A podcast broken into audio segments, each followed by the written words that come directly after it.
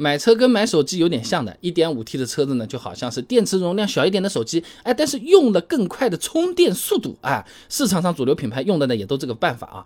2.0升的车子呢，就有点像是电池容量更大的手机，但是充电速度呢，就是普通速度啊。那么这么干的手机品牌现在也越来越少啊。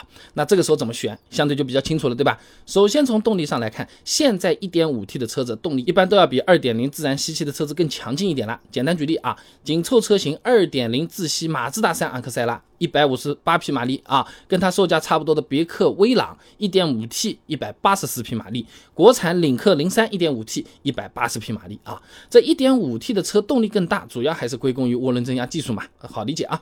这吉林大学孙建军有篇硕士论文《一点八升增压直喷汽油发动机性能优化研究》里面就有提到啊，这涡轮增压器能够提高发动机进气压力，从而增加进入缸内的新鲜空气量，哎，进而提升动力。那通过涡轮增压可以使发动机的性能提高百分之六十到百分之八十，甚至更高。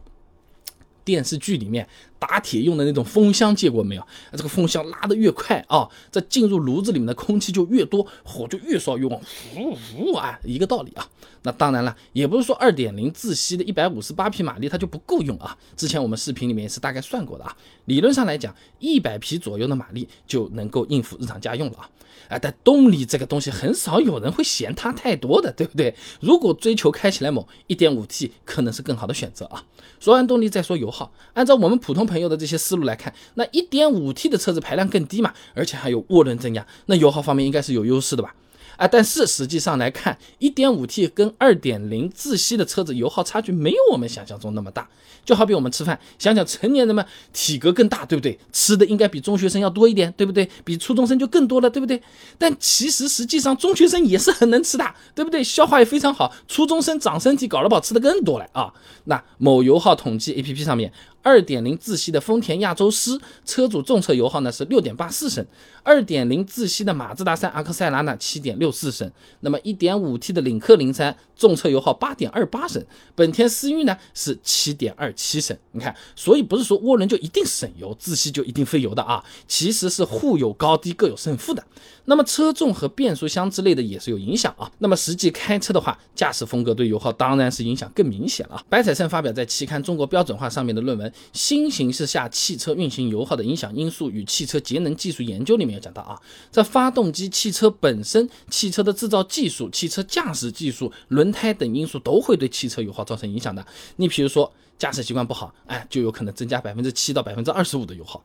所以说，只有哪个开起来更合适，没有说绝对哪个开起来更省油的啊。那么除了动力和油耗，再比较关心的就是后期的保养了嘛？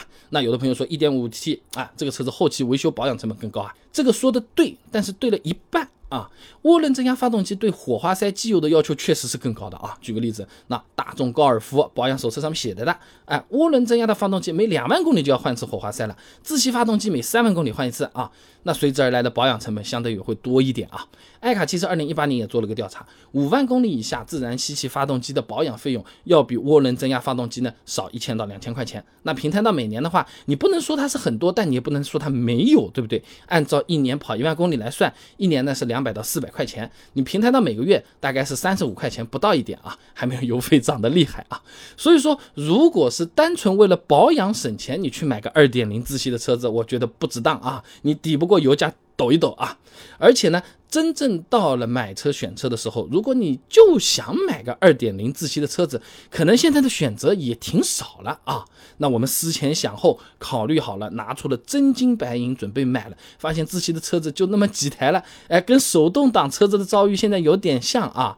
国海证券二零二一年发了个报告，涡轮增压器小行业迎来大发展，里面有个数据的，二零二一年涡轮增压器渗透率已经达到百分之五十了，而且受节能汽车、混合动力汽车销量提升。二零二五年预计涡轮增压器的渗透率会达到百分之九十五以上，那整体趋势都这样了，你再细分到二点零这个自然吸气这个排量上，更加雪上加霜了。哎，我在某车之家上也点了点筛选了看看啊，目前在售的紧凑轿车里面只有三款有二点零升的自然吸气发动机，B 级车里面还稍微多一点，但也只有六款了。SUV 这边的话，呃。有三十一款，算很多很多了啊！主要是一些日系品牌和少量的国产品牌啊。所以说，如果执意要买二点零升自然吸气的车子，就只能在刚才我说那几个品牌里面选了。但如果说你是要买什么一点四 T、一点五 T 这种，哎，大部分品牌的紧凑车型或者 B 级车的低配车型，哎，基本上都有的挑，有的选啊。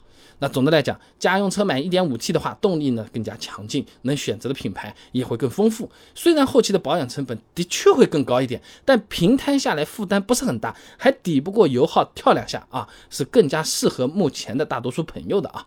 当然，你是比较懂车的，你是对自然吸气比较有情怀的，头文字 D 第三集到底讲了什么，你都是背得出来的。你买二点零升的自然吸气，你也是不会后悔的，用起来也是不会差的啊。